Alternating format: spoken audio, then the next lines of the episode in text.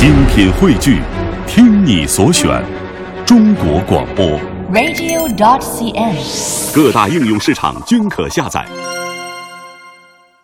嗨，你好，我是清音，你是哪一位呢？那今天过得好吗？二零一四年十月二十一号星期二，这里是中央人民广播电台中国之声正在为您直播的《千里共良宵》节目。新的一天开始了，很高兴我们在一起。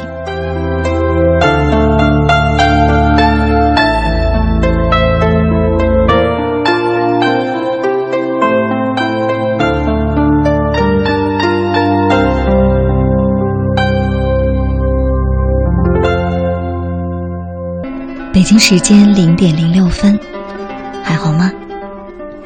新的一天来到我们身边，才刚刚六分钟的时间。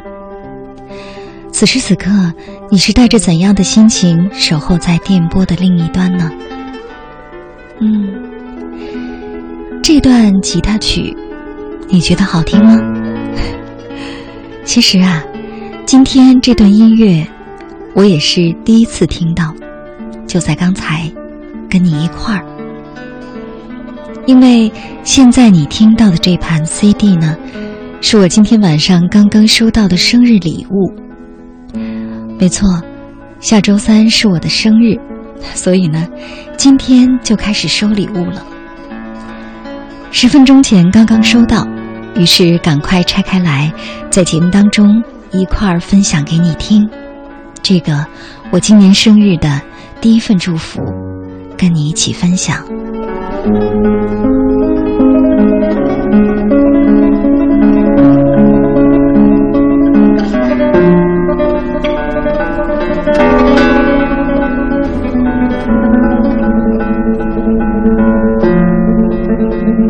音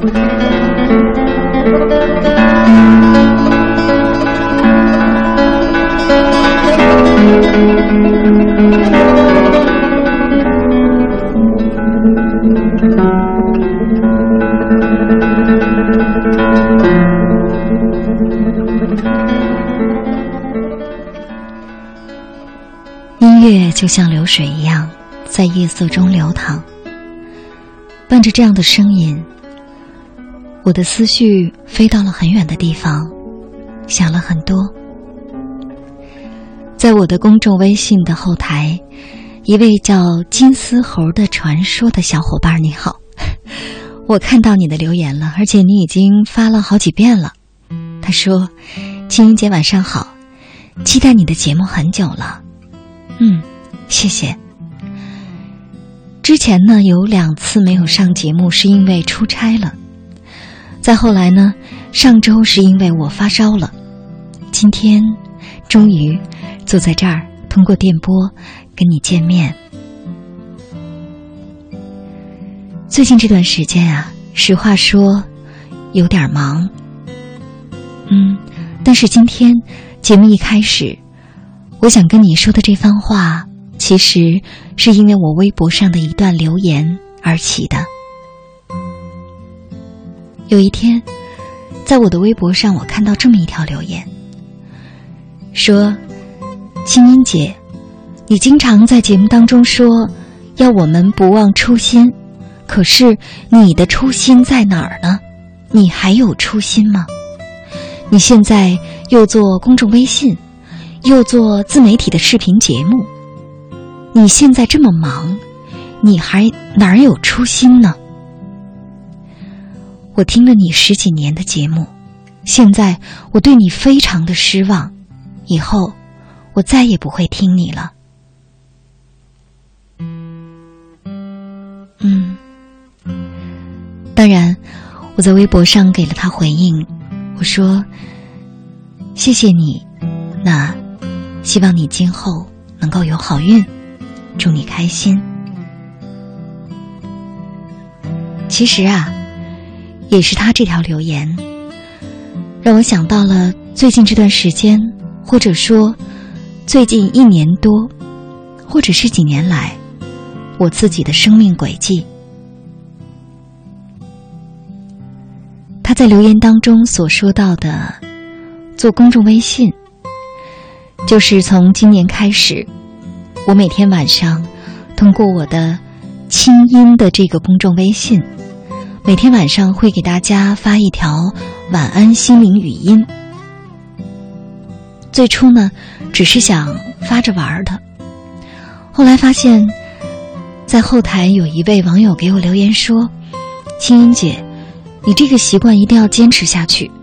虽然我知道你每天发可能会有点累。”但是你知道吗？比如我吧，每天晚上听完你的语音才能睡觉，所以我想，也可能会有朋友，在对生活特别失望的时候，当听到每天晚上你对他说“晚安，明天见”，他就会真的在第二天在心里留着这个念想，因为想听你晚上的这个语音，所以就不会由于对生活太绝望去做蠢事儿了。也是因为这条留言，让我从今年的一月一号一直坚持到了现在。前一段时间呢，在进入十月份之后，那么为了方便大家更多的把语音呢能够收藏起来，能够保存起来，能够互相的分享和转发，而且呢。也让一些刚刚添加我公众微信的朋友，也能够通过查看历史消息，能够听到之前的语音。所以啊，在十月份之后呢，我的晚安心灵语音每天晚上是镶嵌在了文章里，也就是说，每天晚上你会收到一条上面写着清音的晚安心灵语音的文章。点开之后，有一个视频的对话小框。如果说。你的流量足够的话，那么点开听就可以。如果说很担心浪费流量，或者呢手机 WiFi 不给力，你也可以通过回复关键字的方式也能听到语音。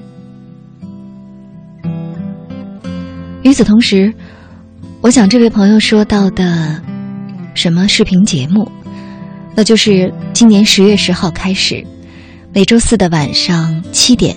我在爱奇艺上线的一档国内第一档心理脱口秀，叫做《听清音》。嗯，现在节目已经上线两期了，问题很多，我在一点一点的改。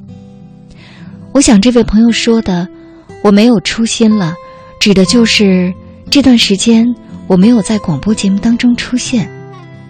那么，可能说的是，为什么你没有安安心心的？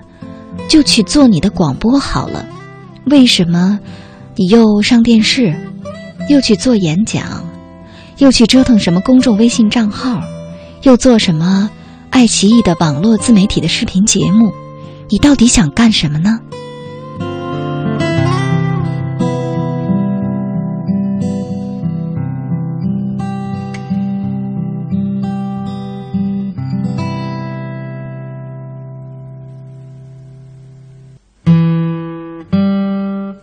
嗯我到底想要做什么呢？我到底想要成为一个什么样的人呢？马上要过生日了，所以在生日之前的这一期节目里，今天我很想跟你一起来分享一下，这么多年对于小小的我来说，我是如何看待自己生命当中那些必须要实现的事情的。首先。我觉得，说长不长，说短不短的生命历程当中啊，首先，我觉得最应该实现的事情就是爱这件事儿。不管在生活当中，我们遭遇过多少亏欠，我们被多少次的欺骗过，被背叛过，被辜负过，被忽略过，但是。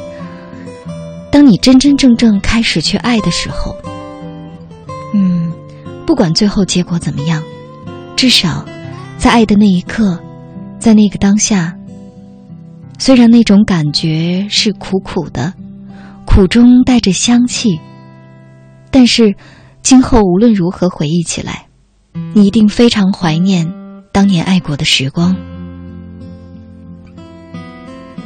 对于有的人来说。由于最后没有得到爱的回报，所以就觉得非常的抱怨，甚至充满了恨。在我看来，那可能都是由于并没有真正的开始去爱，爱跟得到还是不一样的。所以呢，生命当中，我想首先最重要的就是爱这件事儿。所以这么多年，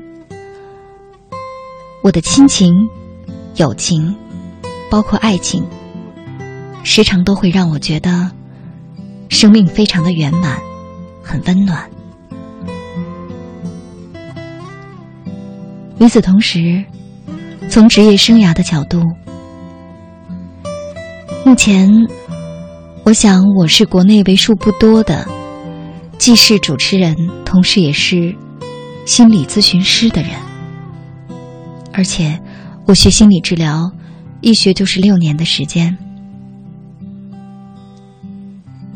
据说，现在新浪网的调查是，我也是国内所有从事广播行业的人当中，就是。不管是主持人，还是编辑记者，所有从事广播的职业的人当中，在全国我是微博和公众微信粉丝最多的。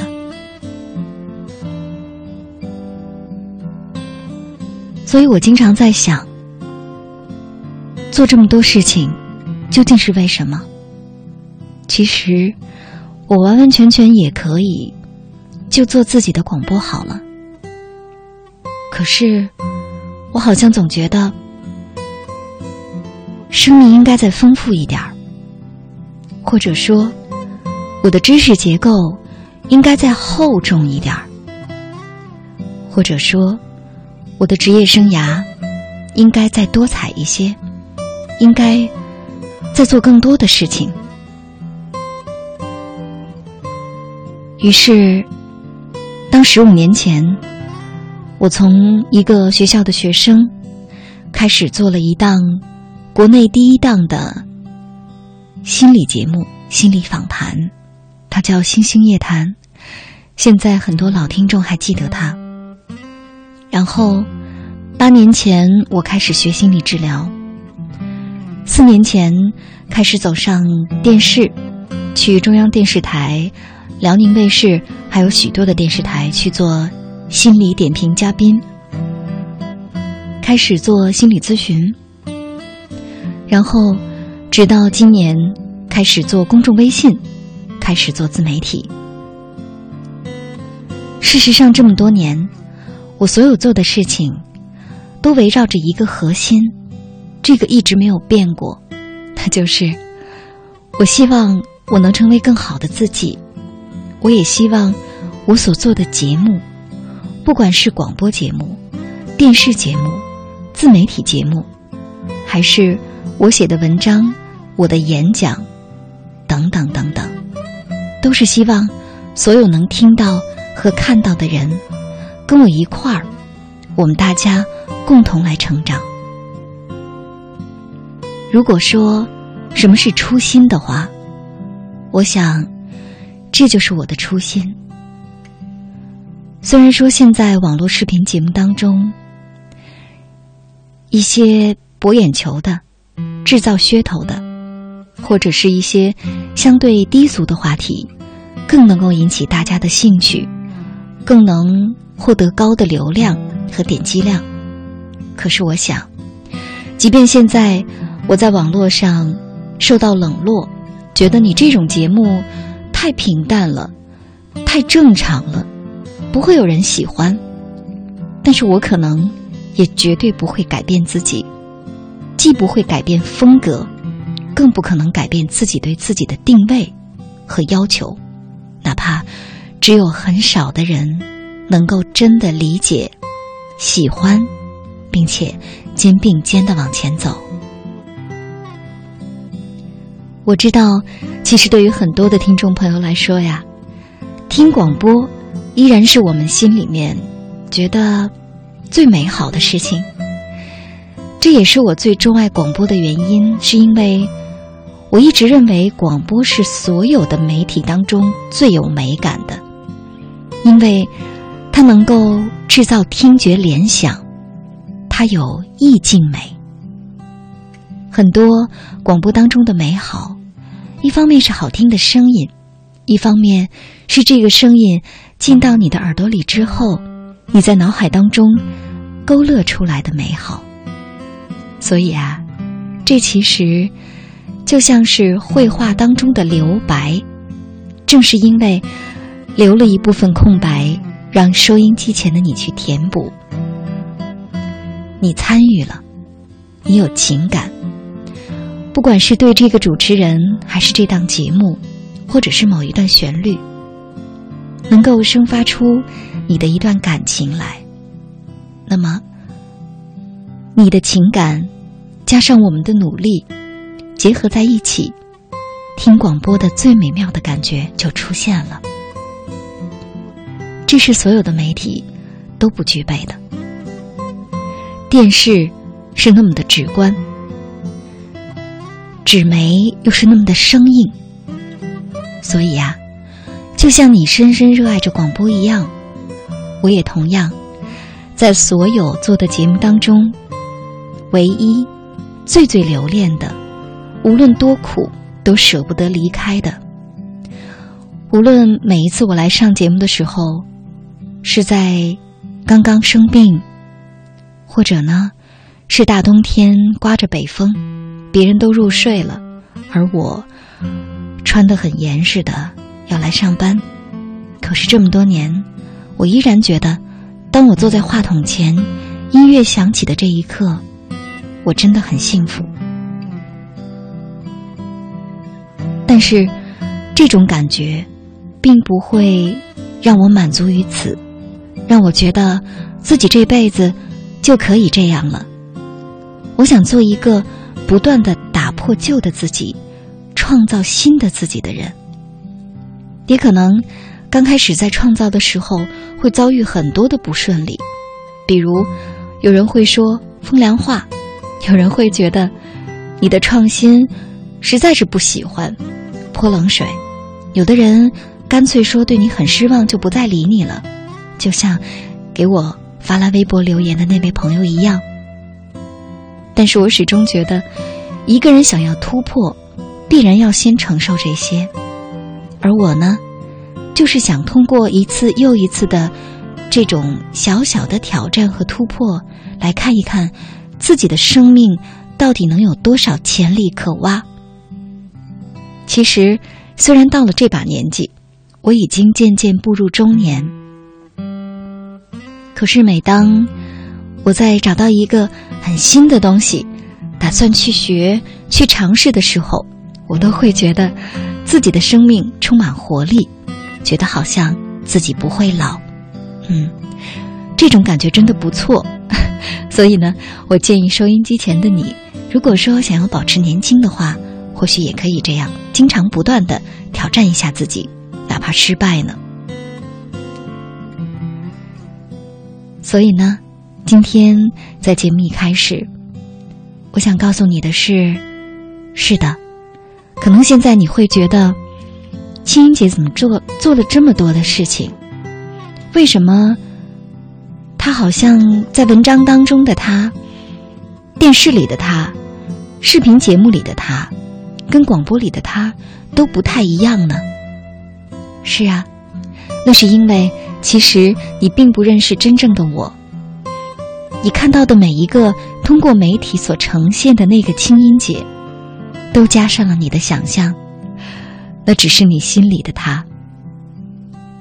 这也是我这么多年从来不会跟听众或者是所谓的粉丝走得很近的一个原因。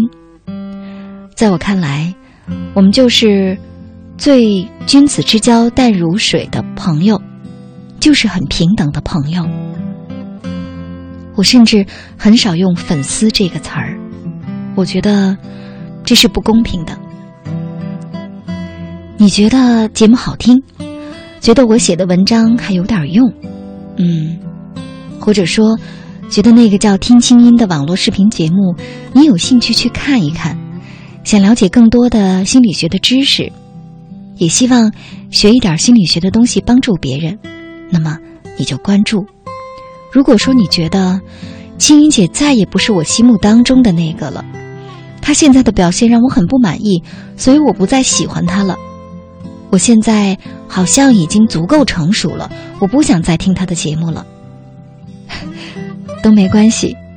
那么，就像生活当中你一样会跟自己的朋友握手告别一样，我们在夜空下，在微博里，在任何一种形式当中。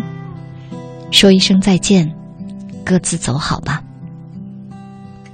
我经常觉得，收音机前的你，偶尔听到我的节目，对于我来说，其实是一件很幸运的事情，因为我能够有机会把我心里最真实的感受跟收音机前的你分享，而且我这样的唠叨还有这么多的人在听，这何尝不是一种幸运呢？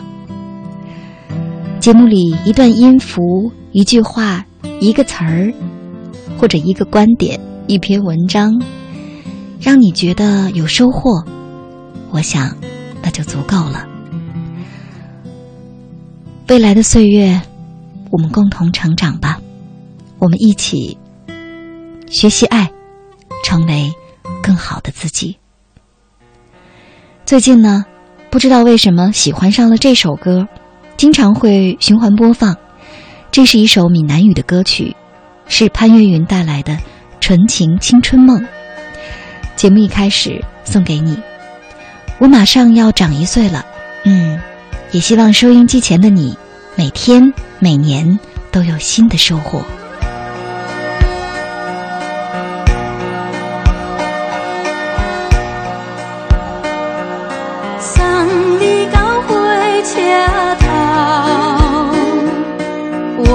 头着做你走，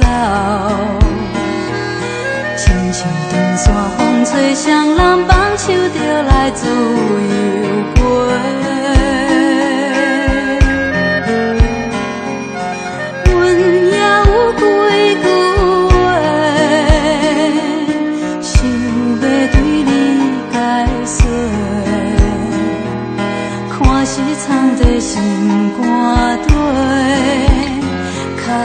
来阮嘛有甲简单，一件等来的是绝望，想来想去袂当顾着千春梦，千春梦。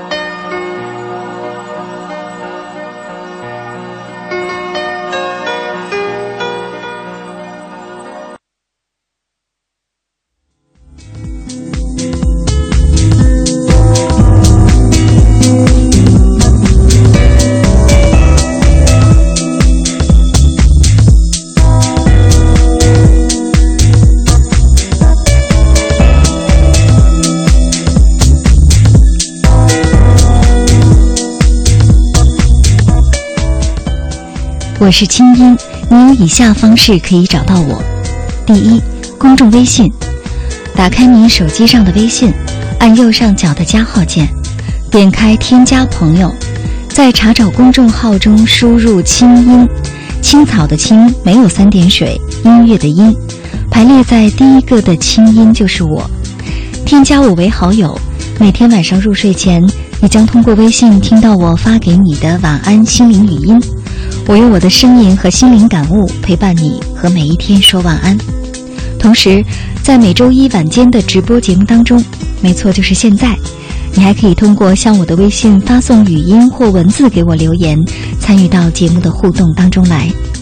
如果你的留言足够精彩，你将会在当晚的直播中听到你自己的声音。第二，新浪微博，打开新浪微博，搜索“清音”，我每周的话题预告和每天的生活点滴都会第一时间分享给收音机前的你。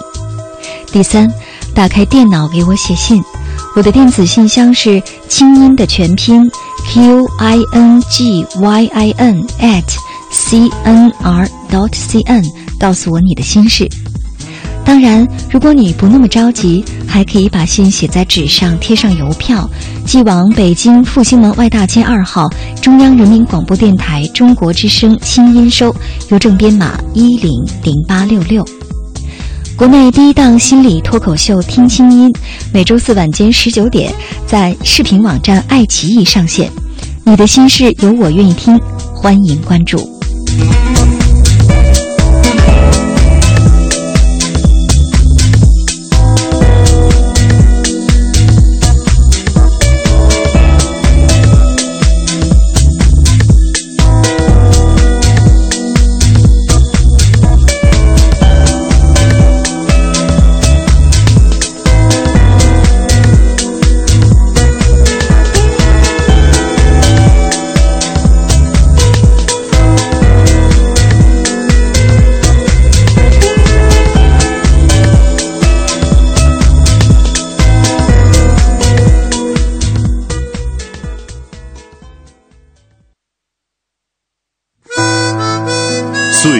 在电波中流淌，人生在音乐中升华。把你的心情故事告诉我，让我分担你的喜悦、欢乐、烦恼、忧愁。请相信，你的心情有人懂。每天午夜时分，千里共良宵，与您共赴心灵之约。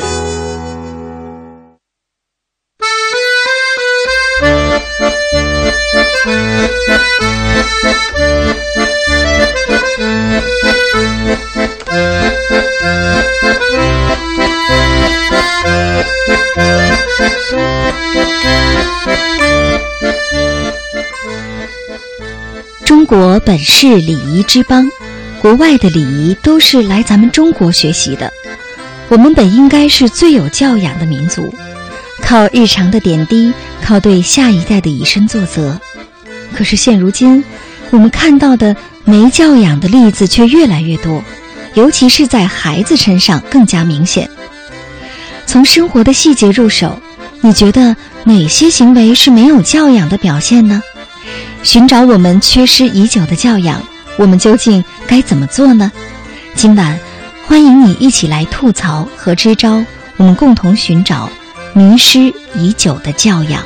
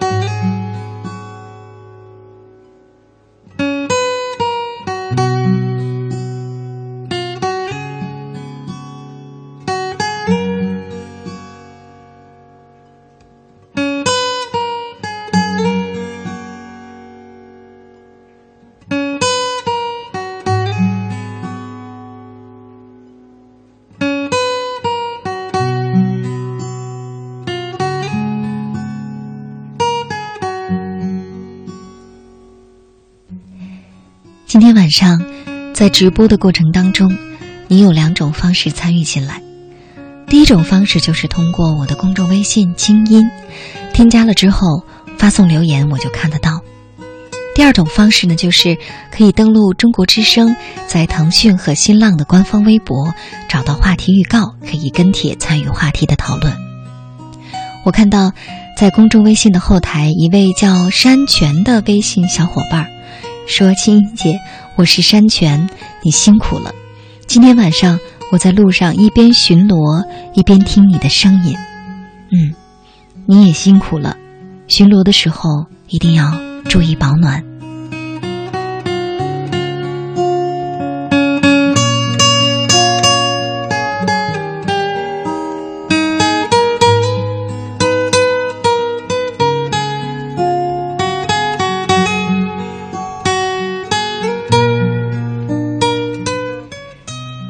今天晚上我们的话题呢，叫做“寻找缺失已久的教养”。这个话题呢。缘起于在国庆小长假的时候，我在火车上所看到的一幕。当时我坐的是高铁，上了车之后呢，我的座位是一个靠窗的位置。我一上车，发现我的座位上坐着一个年长的阿姨，旁边呢是一位年纪跟我差不多的女孩。抱着一个小婴儿。当时啊，这位年纪跟我差不多的年轻妈妈看了我一眼，然后很直接的说：“哎，你是旁边这座是吗？”我说：“啊，对。”那我跟你们换一下吧，我跟我妈带着孩子，我们孩子太小。然后我看了看，觉得嗯，确实。当时那种情况之下，我不与人行方便真的是很不应该。于是我说：“嗯，好啊，没关系，我跟你换一下。”于是我就从靠左边车窗换到了靠右边车窗的座位。当我坐下来之后啊，我发现我身边呢有两个座位，分别是一对老夫妻带着一个小孙子。小孙子可能也就四岁左右吧。车开了之后，孩子不停的哭闹，说是要看窗外风景看不到。这个时候，我就主动跟那对老夫妻说：“我说啊，要不我跟你们换吧？你看这孩子就是想看景儿，我这位置刚好靠窗，我跟你们换一下，我可以坐在最外面。”他们也没有说谢谢。我也没有太介意，因为刚才跟我换座的那对母女也没有跟我说谢谢。于是我就坐下了。坐高铁有点无聊，慢慢我就睡着了。后来睡着睡着，突然被一个小脚丫给踹醒了，一看，就是刚才我给他换座的那个四岁的小男孩他在踢我的鞋。一边踢一边说：“哎哎，让让，我要上厕所。”当时我没有说什么。我觉得一个大人不能跟孩子计较，尽管我心里觉得这孩子真没礼貌，至少应该说一个“阿姨，请让一下”。然后我就让开了。接着，又过了一会儿。一双大脚把我踢醒了。这个时候，我注意到，原来他的爷爷要从我这儿过，也开始像孙子一样踢我的鞋帮子，然后说：“哎哎，让一下。”这个时候，我真的开始不高兴了。我跟这位老者说：“我说您不能说个请吗？”您不能说请让一下吗？怪不得你的孩子这么没礼貌，原来都是跟大人学的。这个时候，他的爷爷嘟囔了几句，我也没听清说什么，然后就没有再理论了。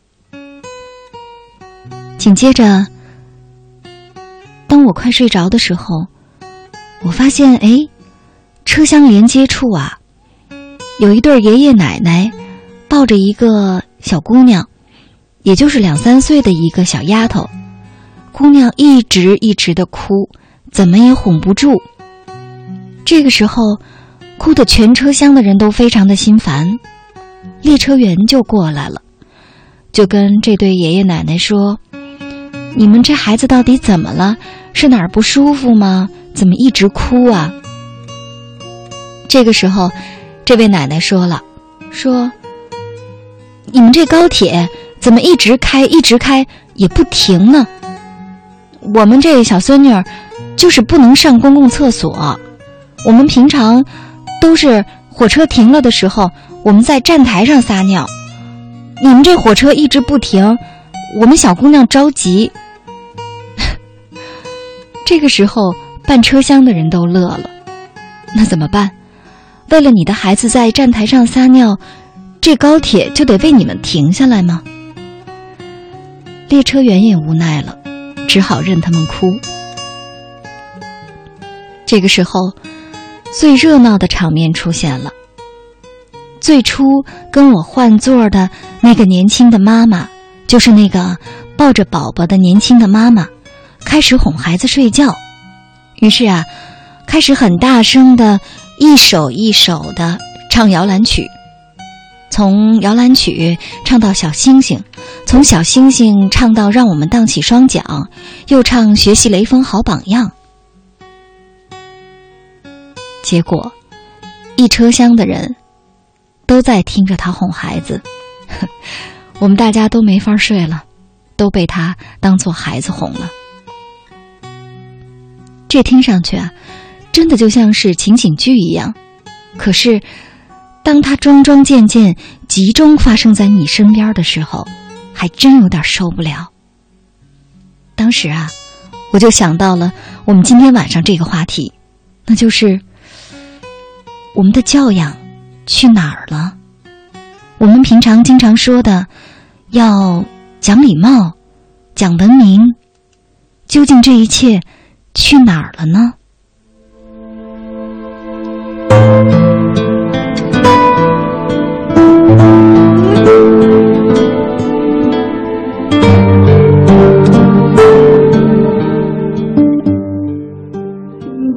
你好在我的身边，通常会看到这样一些事情：有的人为了表达自己的情绪，会在图书馆突然接了一个电话，然后就大吼起来；有些人会为了弥补自己的时间缺失，而在火车站排队等候的时候呢，第一个冲到前面去取自己的票；还有些人。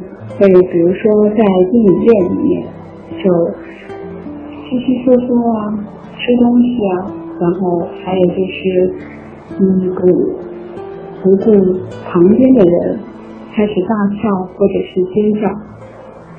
我觉得这些行为都有失教养，他们都是嗯以自我为中心吧。然后比如就像他。青姐，晚上好。教养一词在我们生活中经常被提到，虽然很专业，但其实它是我们生活习惯的点滴。在我们生活中，我经常会看到一些孩子在街上随手丢弃他们撕开的包装袋的垃圾。父母若无其事的看着，只是看着。我觉得这样的父母教会了孩子破坏环境。在逛超市的时候，也经常会看到这样的父母，在孩子迫不及待的想要吃零食、到处抓的时候，父母也还没等付款就撕开给孩子吃。这样的父母教会了孩子。如果要说的严格的话，现在那些没教养的情况还真是挺多的。经常跟同学一块聊天啊干什么的时候，他们经常就会弄出来一些脏字啊之类的。而且，嗯，我觉得比较严重的就是，他们完全就成了平常的一种嗯习惯，然后说什么都会带上几个脏字啊之类的，然后让别人特别受不了。我觉得，如果要找回我们丢失的信仰，我觉得应该通过看书，因为这样子的话。一是能陶冶情操，二是能学习书里面那些比较经典的人物的美好的言行。我所理解的教养，呃，是我个人认为，是我们在呃养育孩子的这个过程中，给予孩子必要的教导与教育。当然，前提是在尊重他的天性的基础之上。嗯，现在我们看到的熊孩子是越来越多。而且呢，呃，吐槽的人也是越来越多，指责孩子的人是越来越多。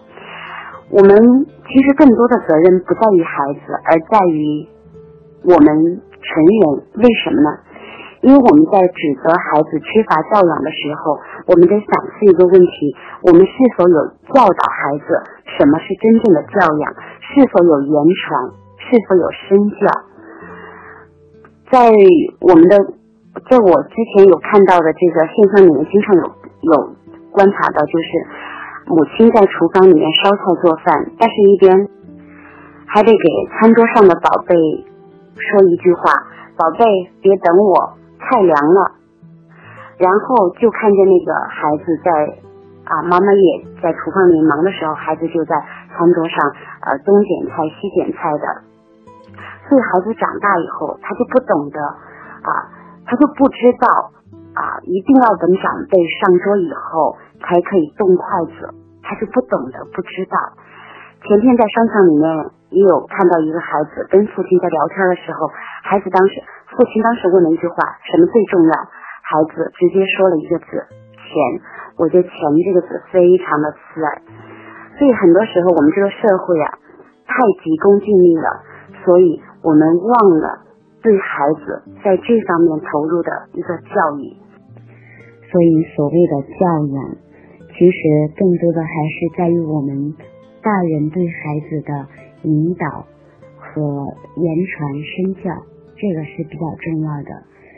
从小让孩子有尊重之心，让孩子能够为他人着想啊，所以这恐怕是我们应该去。啊，要做的一个东西，让孩子常怀慈悲之心啊，尊重之心，尊重自己，尊重他人，尊重与这个社会的任何一个呃万事万物的一个相处。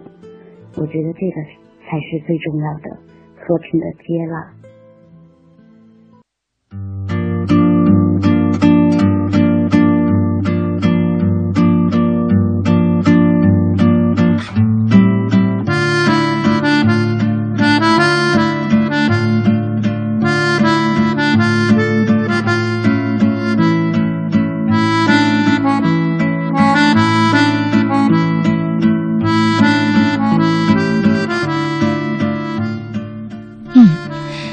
刚才我们听到的那些声音，都是来自我们公众微信的后台，我们这些微信小伙伴的留言。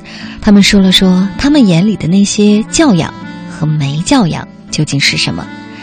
接下来我们再来看一看微博，看一看此时此刻在微博上互动的朋友。微博网友我是飞鱼 Flying Coco，他说：“俗话说呀，养不教，父之过。”所以我觉得，所谓的教养，其实很大一部分是和我们的父母有关。比如说，有的时候我们坐地铁，经常看到有父母带孩子插队；看电影呢，又一边吃瓜子儿一边大声说笑，不顾旁人感受；还有的买街上，还有的在街上随手扔垃圾，见了人也不叫，就好像别人欠了他几百万。我觉得，人呐，有教养要先从。谦恭有礼开始。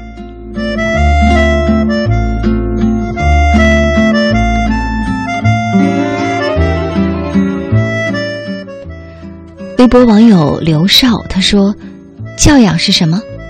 以前我教小孩子要绅士，要礼貌让人。可是小孩子在学校因为别人孩子说家里可怜，就拿我们的钱给他用，自己的笔也给别人用。邻居家的孩子还小，打他他也不好意思打人家，弄得我觉得我教错了孩子。这年头啊，规规矩矩做人不行，人是要横着来才吃得开。哎呀，这位糊涂家长啊，你知道在世界上什么才横着吗？螃蟹才横着走呢。你在马路上横着走，你试试看，你不仅违反交通规则。你还会给自己制造混乱，而且呢，还会给自己带来不安全呢。你说是不是？其实我倒觉得，你的孩子是一个特别好的孩子，心地纯良厚道。他看别人家孩子可怜，就拿钱给别人用，把自己的笔也给别人用，这是好的一种品行。我觉得作为家长，首先应该肯定他，其次呢，可以告诉他。自己家里面是什么样的情况，然后呢，让孩子有限度的去帮助别人，也就是说，告诉孩子，无论在什么时候，你帮助别人，首先你要做到力所能及，要先保证自己，保护好自己。比如说吧，如果说家里实在是很穷，就是没有钱，就只能给你买一支笔，那你把笔给了小朋友了。你怎么学习呢？可是，假如说你有两支笔，你觉得那孩子太可怜了，你想分给他一支，而你手里有的这支笔呢，你会更加的珍惜。那么，爸爸妈妈会夸赞你，觉得你真是一个善良的好孩子。至于你说到邻居家的孩子还小，打他，他不好意思打人家，那这个可能就跟个性有关，是不是？作为这个小男孩。可能个性相对软弱一些，那这一点你就需要跟他更多的沟通，告诉他男孩子如何不惹事儿，但是事儿来了不怕事儿。可是我们说，你前面说到的自己的孩子懂得去体谅别人、帮助别人，跟后面孩子忍受别人打他，这位家长，这是两件事儿，是不能眉毛胡子一把抓的。如果说，你把这些看成一件事儿的话，只能说你自己的价值观是模糊的，是不清晰的，是混乱的。首先从检讨自己开始吧。或许，该怎么做一个好人，该怎么样跟别人好好相处，说不定你的孩子啊，比你更清楚呢。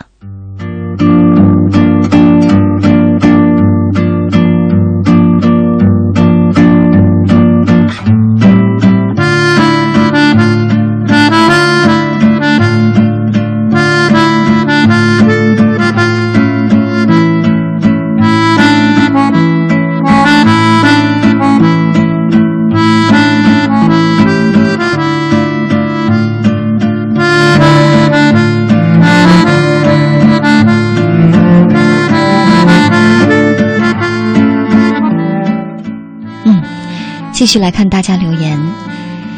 这位微博网友叫黄丽宝，他说：“孩子一岁多了，每次大人帮他喂饭或者穿衣服或者其他事儿，都教他说谢谢。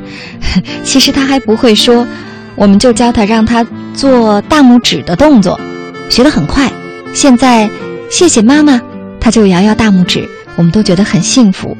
教了他很多事儿，慢慢他就适应了。你看。”这对父母就非常的智慧，你们做的很好。你们从小就让孩子还不会说话的时候就已经学会了感激别人，知道了别人的帮助不是理所应当的，哪怕是自己的父母。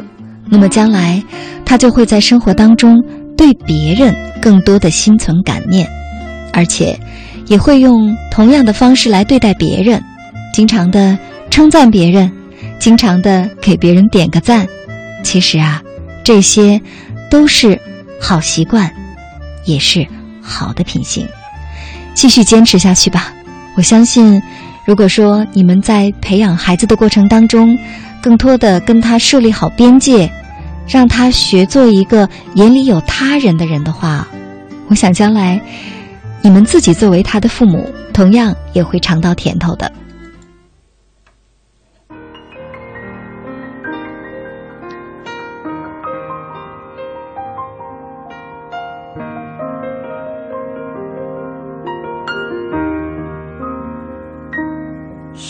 这般柔情的你，给我一个梦想，徜徉在起伏的波浪中，隐隐的荡漾，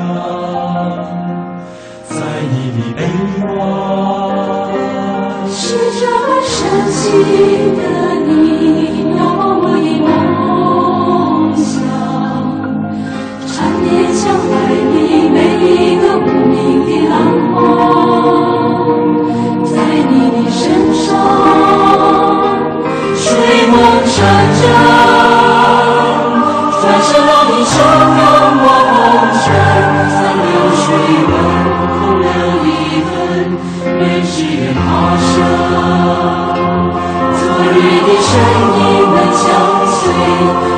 生永世不离分。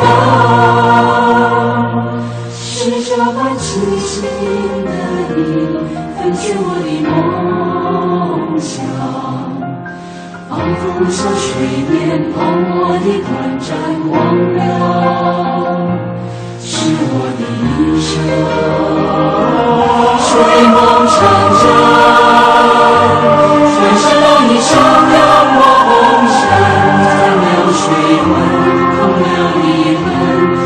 只愿他生。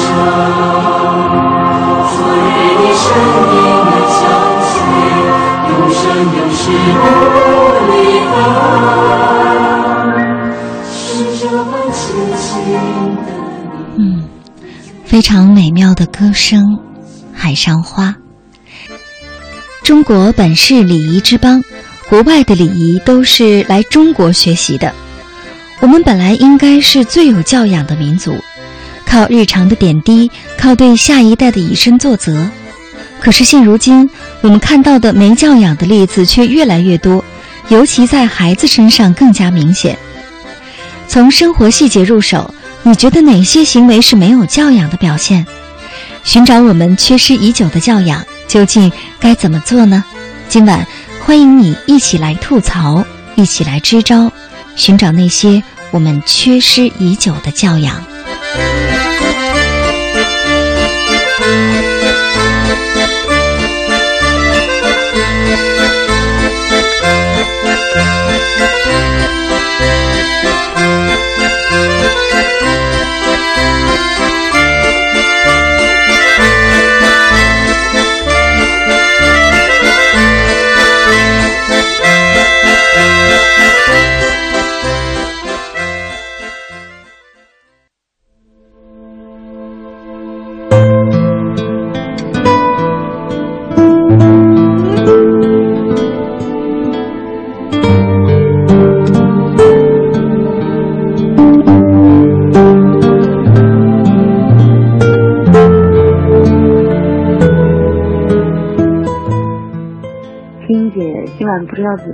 回复了半天都没有能够发送完整的成功。其实关于教养的话，这个话题，嗯，身边太多就是爆粗口的朋友，无论是同事还是同学，他们可能以为这样就会显示自己，嗯，比较的开朗，比较的合群，反而是像我这样，就是人群当中，嗯，不愿意就是爆粗口的人，会受到他们的。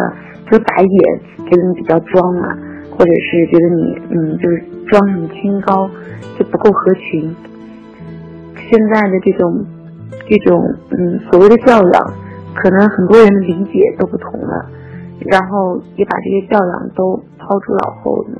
可能是跟社会的这种就是风气，像很多明星，他们。陈云姐您好，我是您的听众小浩。很多人觉得。闯红灯、随手扔垃圾、满口脏话，这是不文明的现象。当然，我不否认，但是我更觉得，文明是从身边的一点一滴小事做起。例如，随手关灯，随手带上门。我相信，文明，你我他，那么幸福的将是大家。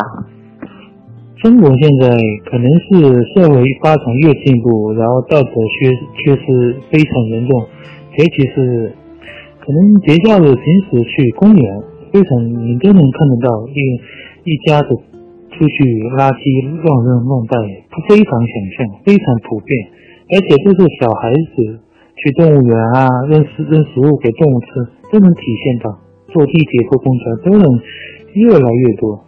七七姐你好，听了你这么久的节目了，这是我第一次给节目留言。对于今晚上的话题，我觉得就是教养吧，应该是一种内在的素质的体现，是一种自我的积淀。生活中，我觉得教养最大的有教养的体现，应该是能够换位思考吧。能够充分的理解他人，也尊重他人。星姐你好，我是一名大三的学生。平常有很多学生早上在教室里吃早餐，可是下课后垃圾很多就扔在桌子上不带走。虽然是一件小事，我觉得维护公共卫生是一种最基本的素质。那在教室都这样，宿舍也不会太干净吧？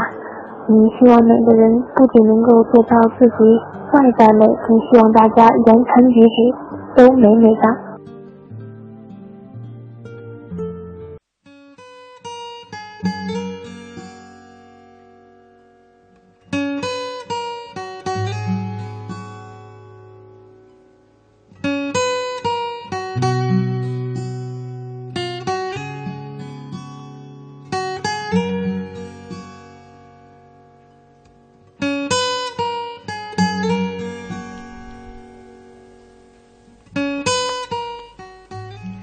北京时间一点零九分，欢迎回来。您现在听到的声音来自首都北京，这里是中央人民广播电台中国之声正在为您直播的《千里共良宵》节目。我是今晚的主持人清音。今天晚上接下来的一小时，我们继续来聊一聊那些缺失已久的教养，你怎么看呢？看到在微信后台，这位微信小伙伴叫向往。他说：“青衣你好，零六年就听过你的节目，真好，当时感触很深。由于在外奔波，中断了好久，听着你的观点、你的声音、见解，真的觉得很温暖。今天晚上又听到了。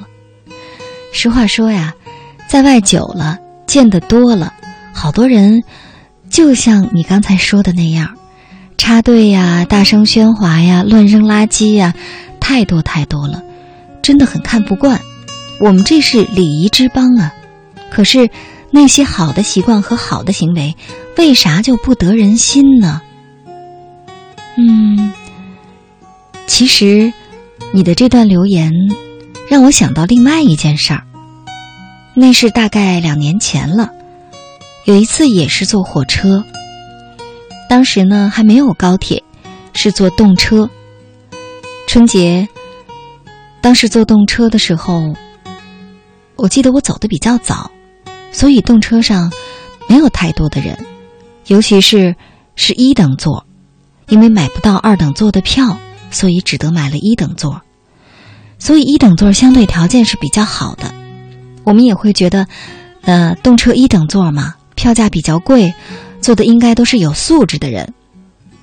结果呢，到中间的时候。嗯，也是上来了一对夫妻。有一个年轻的妈妈抱着孩子坐在我身边。这件事儿啊，以前我在节目里讲过。后来我差点跟那两口子打起来，就像你说的，我不得人心了吧？就是因为那个妈妈抱着自己的宝宝，就坐在我旁边儿。往地上撒尿，而且不止一次。他第一次抱着宝宝在地上撒尿的时候，我没有说什么。过了一会儿，又开始往地上撒尿，我实在受不了了，我就跟他说：“您能抱着孩子上厕所吗？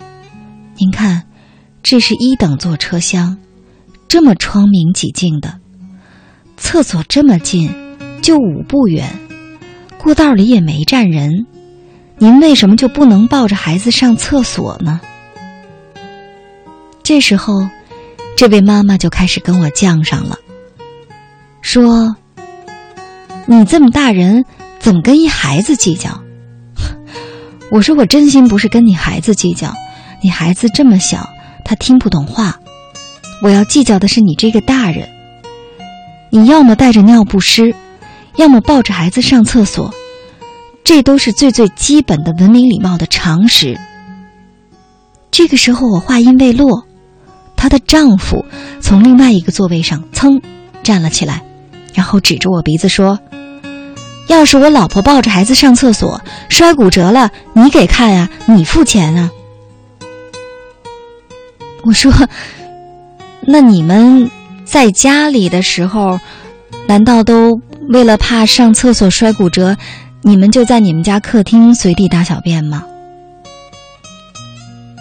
我这句挺平静的话，可能真的把那位丈夫给惹急眼了，或者说他没词儿了。于是呢。他就开始说：“你知道我是谁吗？你再跟我犟，我敢打你，你信吗？”当然后来没有跟他们打起来，因为我并没有骂人。可是那件事儿现在想起来，心里真的很难受。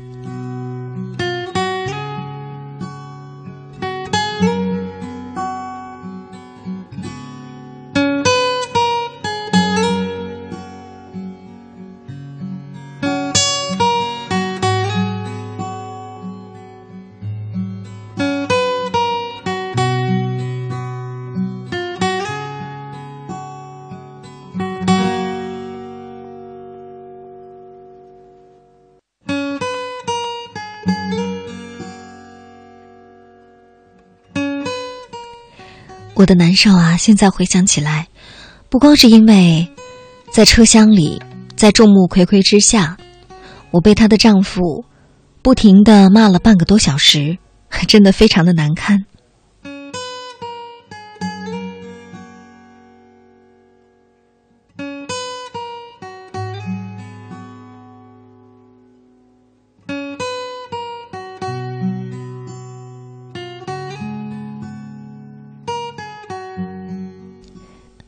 我的难受还在于，我一个女孩子在车厢里，有那么多的人看到一个男人在骂我，而且我还是在维护公共秩序，也是在为大家好。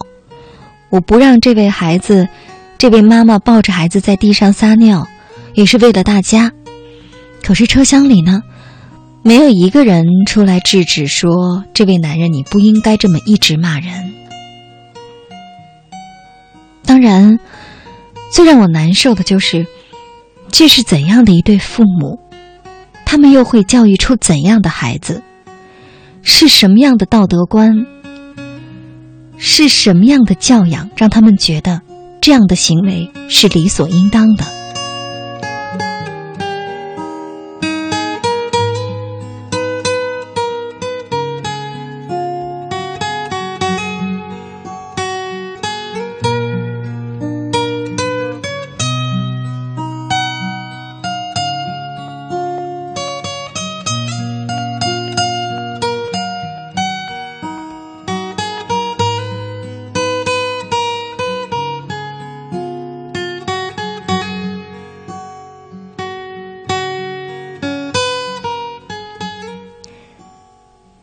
刚才在说到这件事儿的时候，我看到在微信后台有朋友，比如说这位微信小伙伴叫大司马，听到一等座又开始敏感了，说：“您为什么一定要强调是一等座呢？”是啊，我为什么一定要强调是一等座呢？是因为一等座的车厢的卫生间是非常干净的，一等座的车厢是非常过道是非常空旷的。一等座，就更加的不应该在地上撒尿了，因为它的环境原本打扫卫生的列车员已经把它维护的很好了，这么干净的环境，还要这样去破坏它，是不是就更加的不应该呢？当然，不光是一等座，不管是什么样的座位，只要是公共空间。带着孩子在地上撒尿的行为，就是不能容忍的。除非是那种春运非常拥挤的车厢，人挨人，过道里都挤满了人，他确实过不去。可是，一等座不是这样。那么，我也想问问这位朋友：假如你听到一等座你就这么敏感，那我前面说的这些重点，你是不是都没听清楚呢？你可能会觉得，这个人的素质啊，就是跟钱有关系。通过这件事儿，我真的觉得不是这样。我们也在生活当中会看到，有一些家庭虽然来自农村，但是爸爸妈妈非常的有教养，而且呢很会教育孩子，孩子很懂事儿，很体贴人。但是同样的，我们现在也看到城市里一些家庭条件很好的家长，把孩子娇惯的没有样子。所以啊，这跟钱没关系，跟什么一等座没关系，真的只和教养有关系。今天晚上，您的注意力还是别放在钱上，放在教养这件事儿上吧，好吗？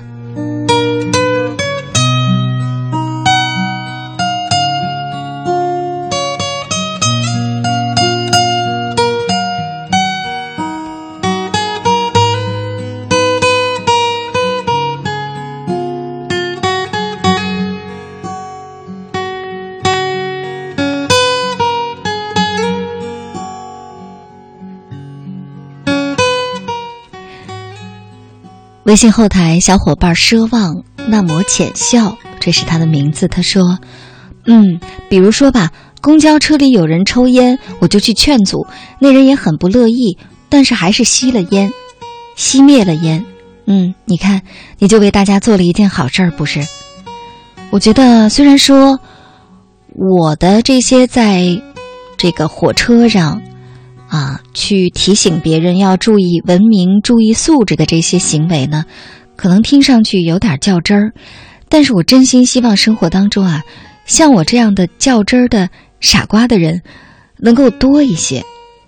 当我们更多的能够提醒一些不太注意教养、不太有文明礼貌行为的人，去善意的提醒他们的时候，我想，即便他们当时没改。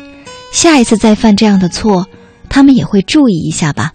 毕竟人人都要面子，哪怕是一些没教养的人。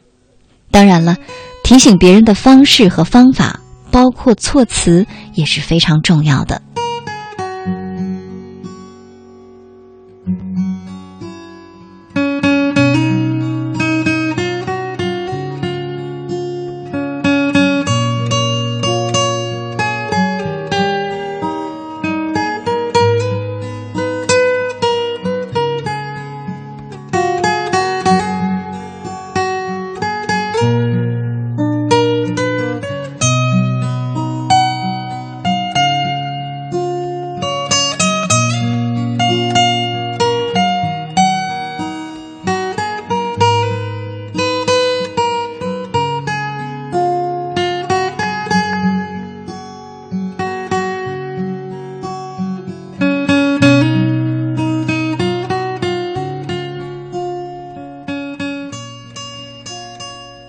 受到教养，与此相对比的，我会想到我两次去宝岛台湾旅行的经历。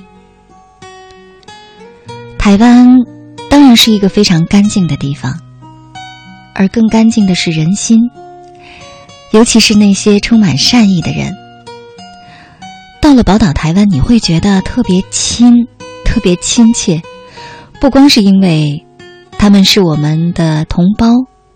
跟我们同样说着我们完全听得懂的语言，我们的文化是一样的，同宗同族，那就是我们的家人。更重要的是，你会发现那里的人经常在公共场合的时候，眼里是有别人的。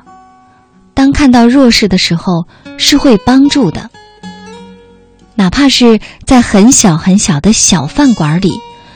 有人在吃饭的时候不小心滋啦一声拉了凳子，那其他的人马上就会注意到他，然后就会向他投来一个好像你有点不应该吧？这种目光，他呢也会非常的抱歉。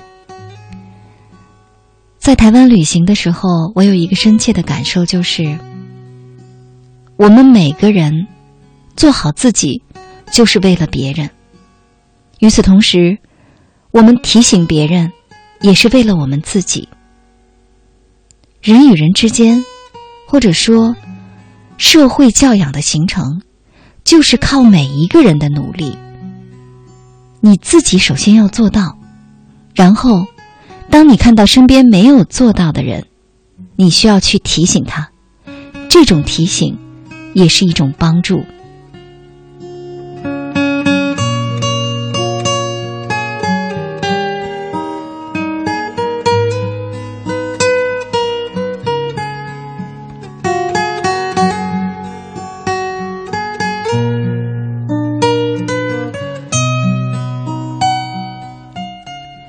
微信小伙伴心很累，继续纠结一等座。难道不是一等座就可以了吗？我刚才说了吗？我是不是说了，不是一等座也照样不可以呢？其实我经常想啊，为什么现在在我们这个社会，教养好像有越来越差的趋势？一方面是因为一些人并没有以身作则，一些家长。一些爸爸妈妈，并没有好好的做自己，让自己做一个有教养的人。与此同时，还跟一些人觉得这些事情跟我没有关系，有关。比如说吧，当这个社会贫富差距越来越大的时候，一些相对不那么富裕的人就会觉得，这些社会责任就应该让那些比我有钱的人来承担。他们。是既得利益者，他们占有着大量的财富，所以他们就应该怎样怎样，他们就应该有教养。当这个社会风气变差的时候，就应该怪他们；当人人都缺失教养的时候，就应该怪他们。但是啊，在这一点上，我的看法不同。当你觉得。那些比你富裕的人，他们在教养这件事儿上，我单说教养，他们在教养这件事儿上就是比你更有责任的话，那说明你其实是看不起你自己，因为每一个人都是平等的，只有你把你自己看得跟别人是平等的，你才能真正的少抱怨，为你自己的人生负起责任来。当你真的成为一个有责任感的人，你就能变得眼里有别人，承担社会责任，觉得不文明行为跟我也有关系，就不会眼里总盯着别人，而不是充满善意了。你说呢？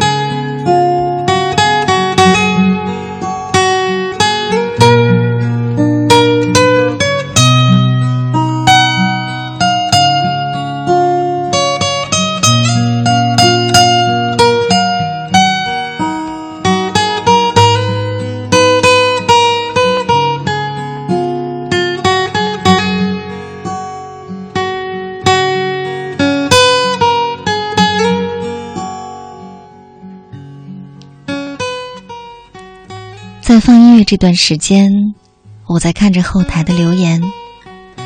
实话说，有些留言真的让人觉得，我不能说是失望，但是挺遗憾，就是节目进行到现在，一个半小时快过完了，好像听上去你没有收获到什么正面的东西，你只听到了那些让你觉得刺耳的，什么一等座，什么有钱人。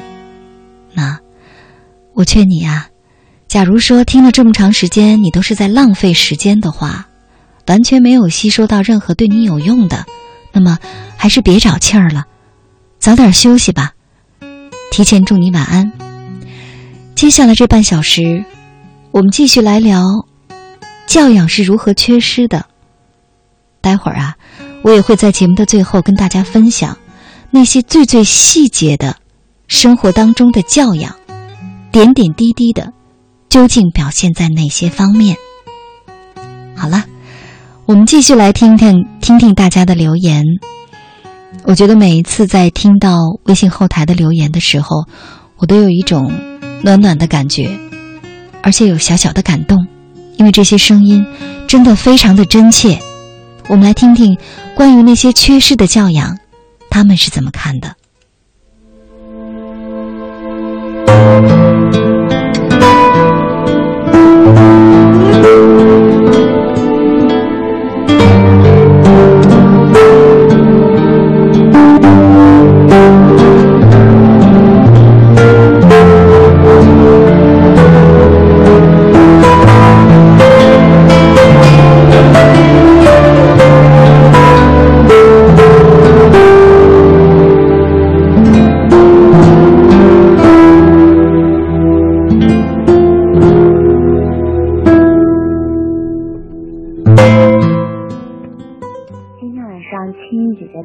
说到教养，其实，嗯，我作为一个教师，我觉得在这一方面我还是很有话讲的。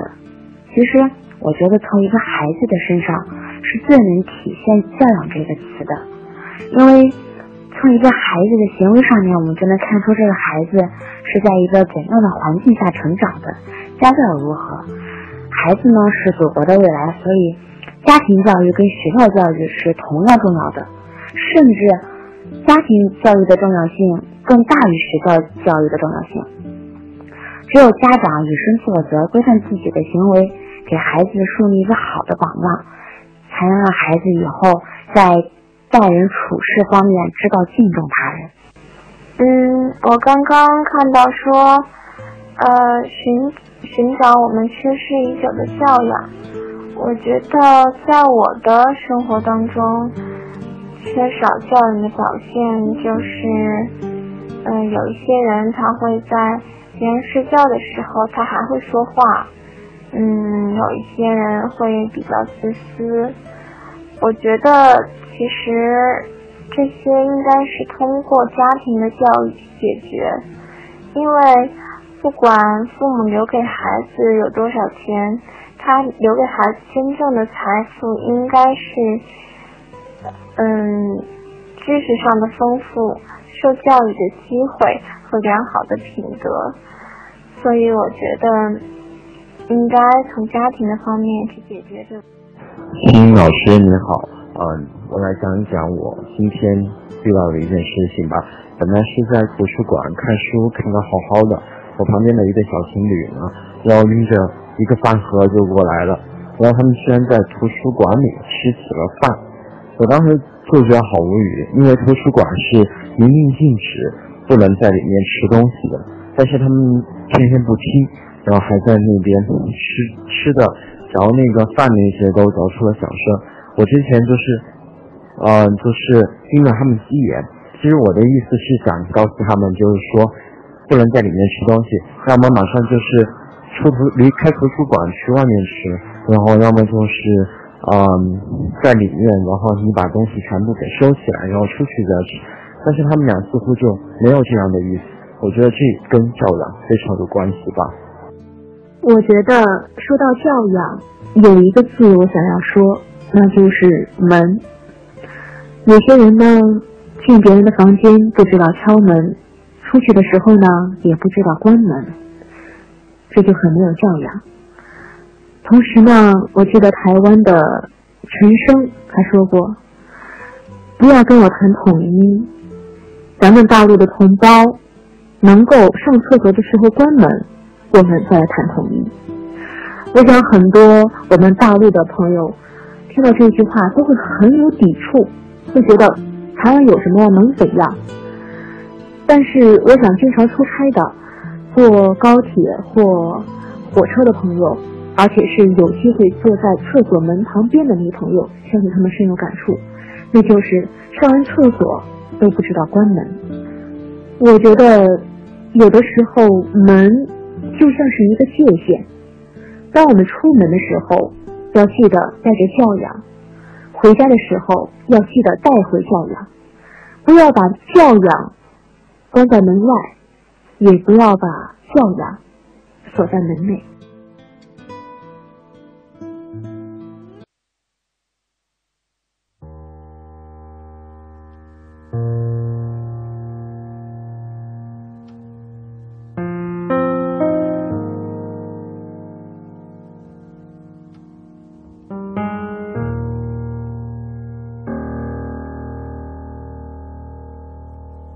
想说却还没说的还很多，咱这是因为想写成歌，让人轻轻的唱着，淡淡的记着，就算终于忘了，也值了。说不定我一生涓滴一念，侥幸汇成河，然后我俩各自一端，望着大河弯弯，终于敢放胆，嬉皮笑脸面对人生的难。也许我们从未成熟，还没能晓得，就快要老了。尽管心里活着的还是那个年轻人，因为不安而频频回首，无知的索求，羞耻与求救，不知疲倦的翻越每一个山丘，越过山丘。虽然已白了头，喋喋不休，时不我予的哀愁，还未如愿见着不朽，就把自己先搞丢。越过山丘，才发现无人等候，喋喋不休，再也换不回温柔。为何记不得上一次是谁给的拥抱，在什么时候？我没有刻意隐藏，也无意让你感伤。多少次我们无醉不欢，咒骂人生太短。相见恨晚，人与人把妆哭花了也不管。遗憾我们从未成熟，还没能晓得，就已经老了，尽力却仍不明白身边的年轻人。便找个理由，向心爱的挑逗，命运的左右，不自量力的还手，直至死方休，越过山丘。虽然已白了头，喋喋不休，是我予的哀愁，还未如愿见着不朽，把自己先搞丢越过山丘才发现无人等候喋喋不休再也换不回的温柔为何记不得上一次是谁给的拥抱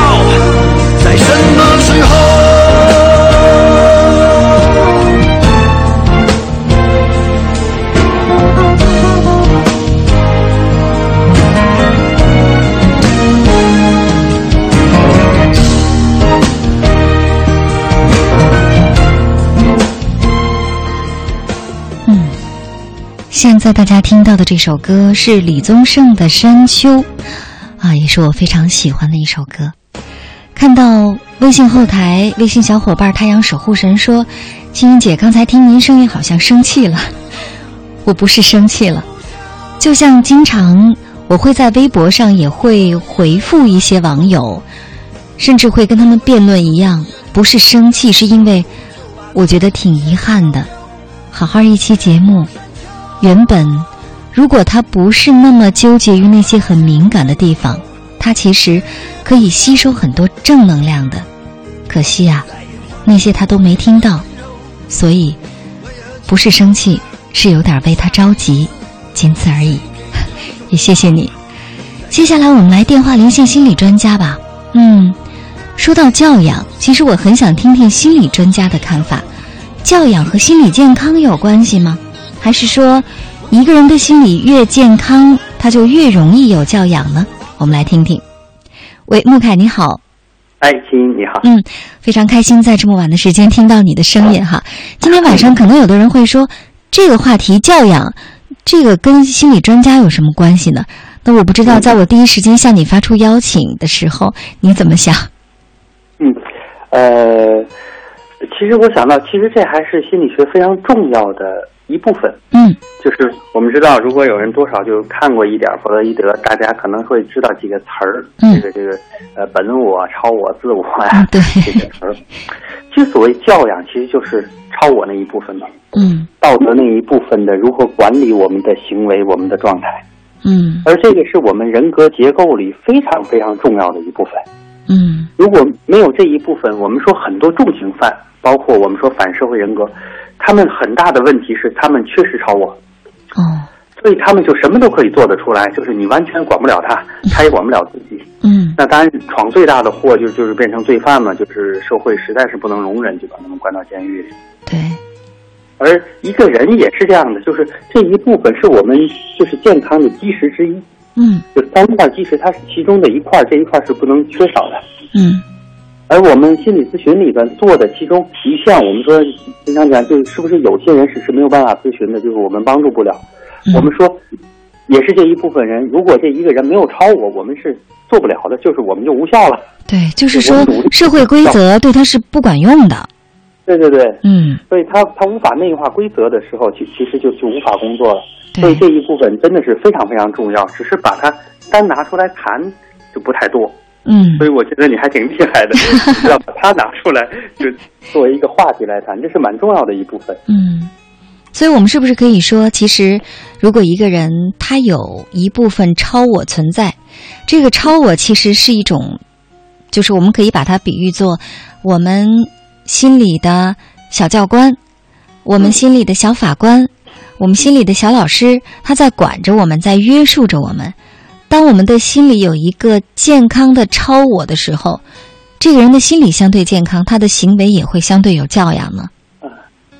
呃，对，肯定是这样的。嗯，所以应该这么讲：如果我们说一个人心理健康，他肯定是有教养的。嗯，就不可能说一个人行为上没有教养，然后说他很健康，这这个是不可能的，就不能反过来说。对。那在生活当中啊，假如说有些朋友就会是已经是一种，就像你说的，这个超我是不存在的，或者说呢，超我比较弱，或者呢，原本就是还不错啊。就像刚才我们说到那位家长，就是原本其实我相信他在生活当中也是想做一个很有教养的利他的人，但是后来发现不行啊，这个人人都为自己，我利他，我不就傻了吗？所以慢慢就就靠本能去生活了，就是这社会为我，一切人都为我，让我不爽，我就跟他急。对，那这种情况之下，我们应该怎么样去从这期节目当中吸收一些有营养的东西呢？呃，一个是我想就是这种。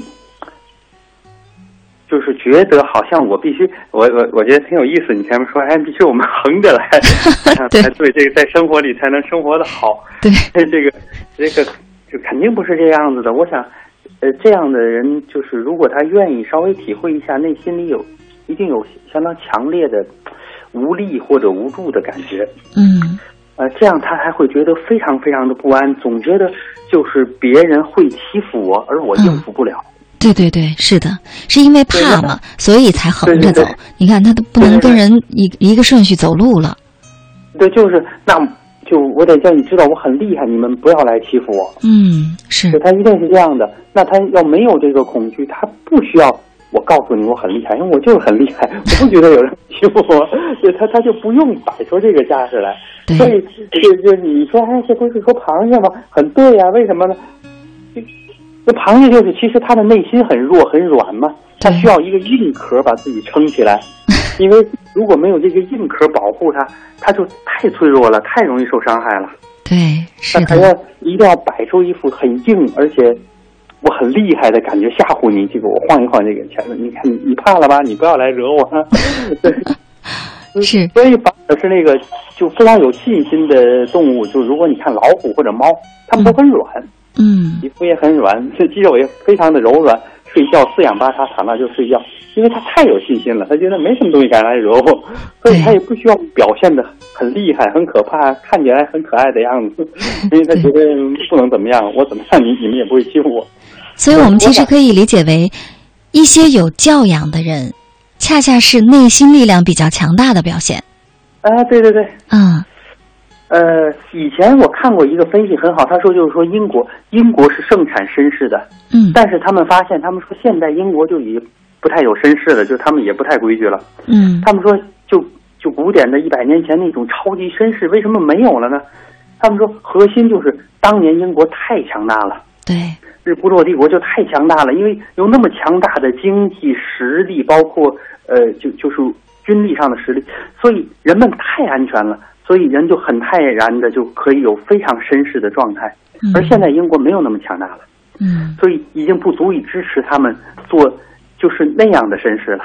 嗯，所以绅士真的是要需要强大的力量来支持他才可以绅士。对，所以这真的是一个非常重要的来自心理专家的提醒啊，就是说，假如你在生活当中总是没教养，总是一种这社会都得由着我，配合我，你们都得怎么怎么样，给我闪开啊！一出去就是这种架势的话，其实恰恰说明你并不强大，你是一个内心力量很弱的，甚至很害怕的，有很多恐惧的人，甚至不自信。相反，一个对相反一个很自信、内心很强大的人，他一定是处处有理、处处有节制、处处忍让，因为这个力量都在他的心里，于是他会跟别人建立一个合理的边界。嗯，对他内心很踏实的人，就是会更放松，状态更好，不太容易着急。对，因为他不觉得有什么事儿需要着急，而且我们为什么会不舒服，一定是我们内心受到了触动。嗯，我我们才很容易急起来。所以，一个真正有力量的人不那么容易受触动。对，就他觉得就无所谓，小的一些刺激啊，你怎么样，他感觉不到什么，所以他就会比较的轻松一点，是自然那个状态就会好。对对，如果一个人就就要我非常自卑，那你给我一个眼神一个脸色，我就觉得你看不起我，你看不起我，我很难受啊。那就好做反应。对，我说到这儿，我我想起来一个非常奇葩的事情哈，也是是我在地铁上发生的。我今天已经跟大家分享了好几个我遇到的奇葩的事情了哈。这个事情就像你说的，就是一个眼神、一个动作就会刺激他。有一次坐地铁呢是高峰期，所以人非常的多，我在地铁里就是人挨人。当时因为我嗓子不好，经常就是有咽炎，经常有时候想咳。进了地铁之后呢，我就特别想咳嗽，我就拿手啊挡了一下嘴，嗯，但是我没咳出来。这个时候站在我面前的一个男士就开始发火了，嗯，你什么意思？你看不起我？你嫌我身上有味儿啊？我当时就愣了，我说没有啊。然后他接着喋喋不休。到最后，他自己气哼哼的下车了。可是我一句话都没说，我就是拿手挡了一下嘴。所以这就像你刚才说的，就是如果一个人内心不够强大，别人任何一个动作他都会觉得你是因为我，你这是做给我看的。所以这真的很闹心啊！嗯，对对，就是他也很痛苦，他也会给别人带来痛苦，是大家都很难受。是，对对是。所以说，其实说说回到教养啊，一个人。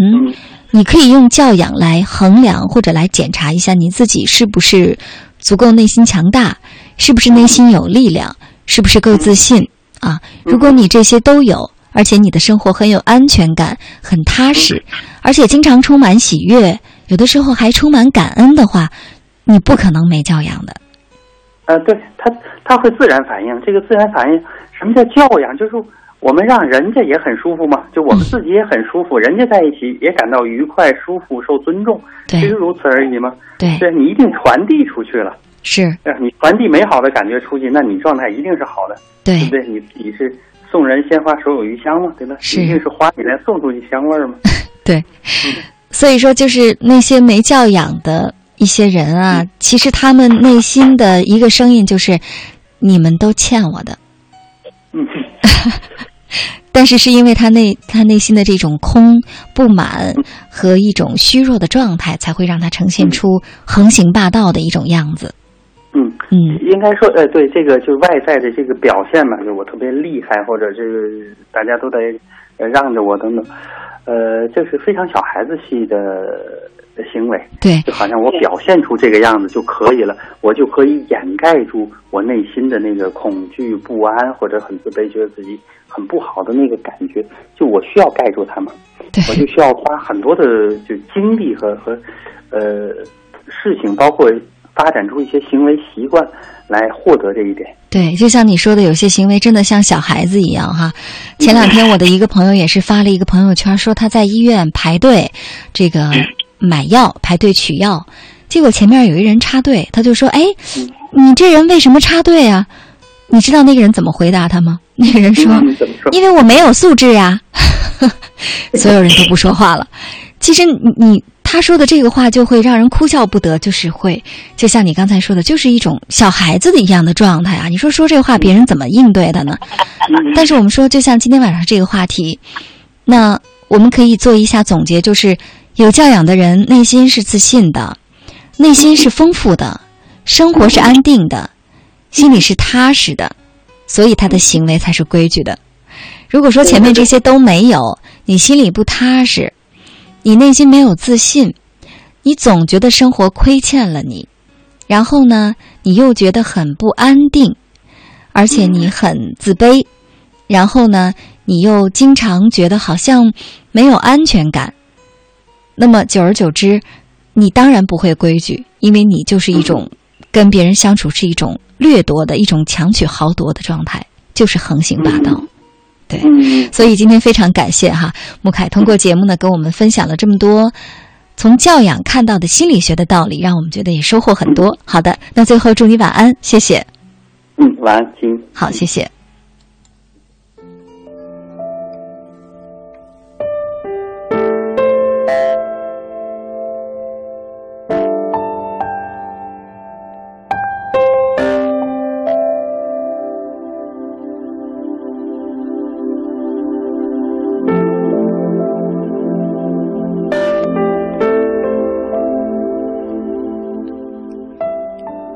节目最后，我把那些有教养的事儿做了一小小的总结。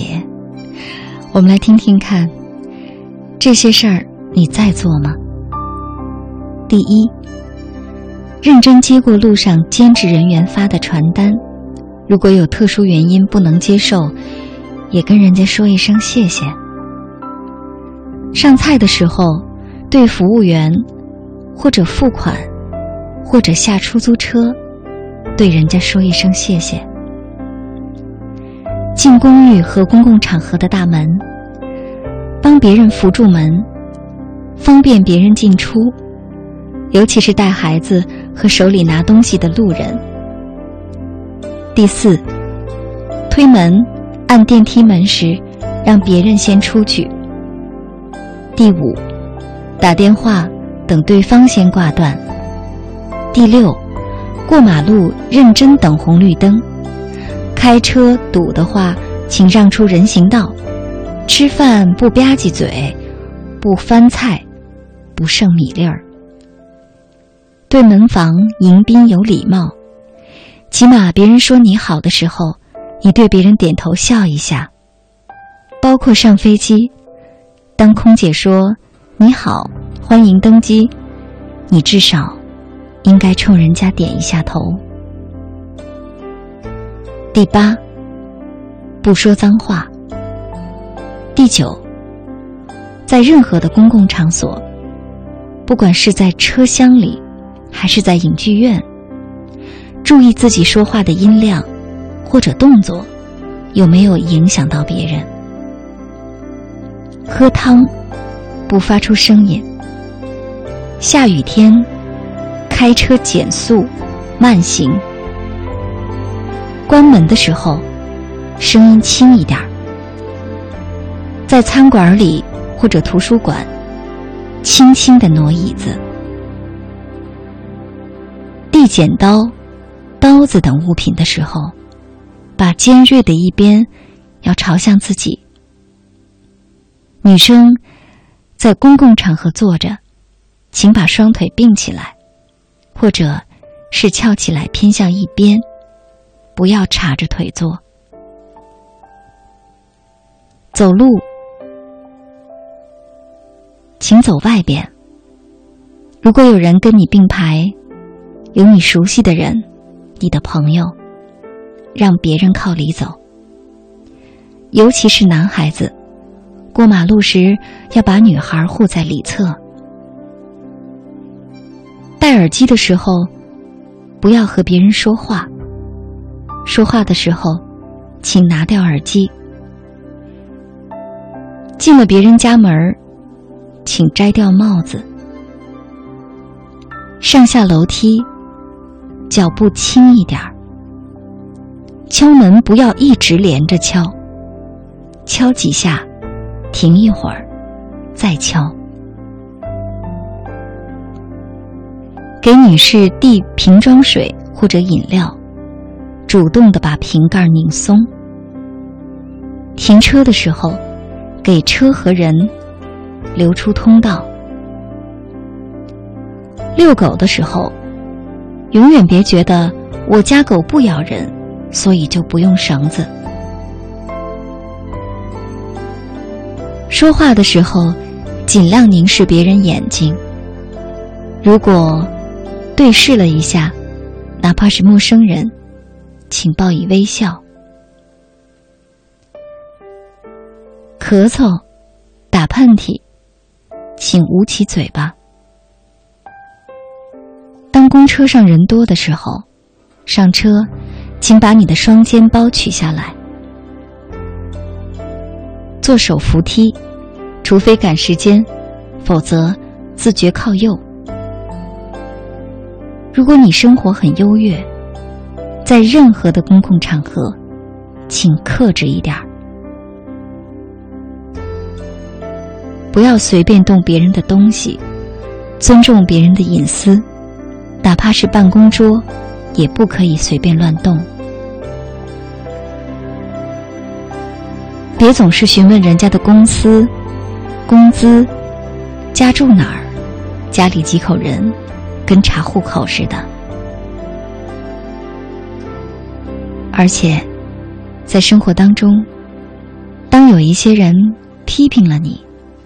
即便当时脸上挂不住，也要首先对别人说一声：“好的，谢谢。”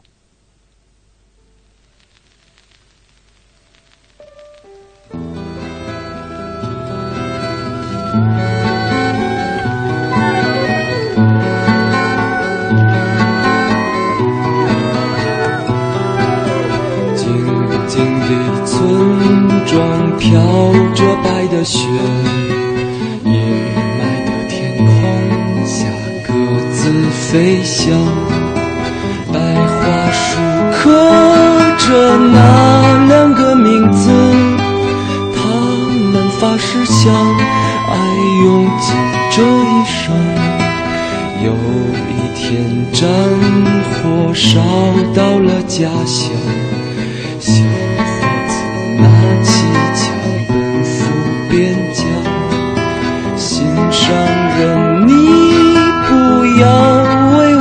心，等着我回来，在那片白桦林。天空依然阴霾，依然有鸽子在飞翔。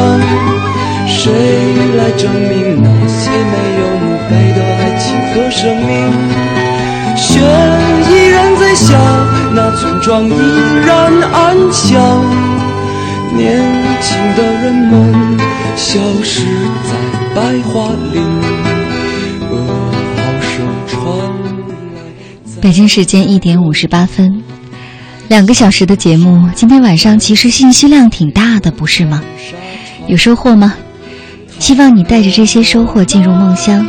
其实啊，节目进行到现在，我突然明白一个道理：一个有教养的人，也是一个有爱的能力的人。你说呢？好了，今晚的节目就是这样。本次节目编辑主持清音，导播申玉彪。我们在首都北京，谢谢大家陪伴我们到这么晚。